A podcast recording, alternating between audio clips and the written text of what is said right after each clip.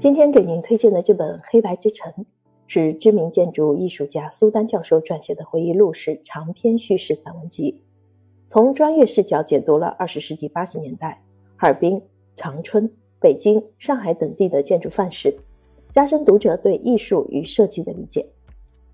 在书中，作者细致入微地回忆了求学、任教、考研七年生活的点滴往事。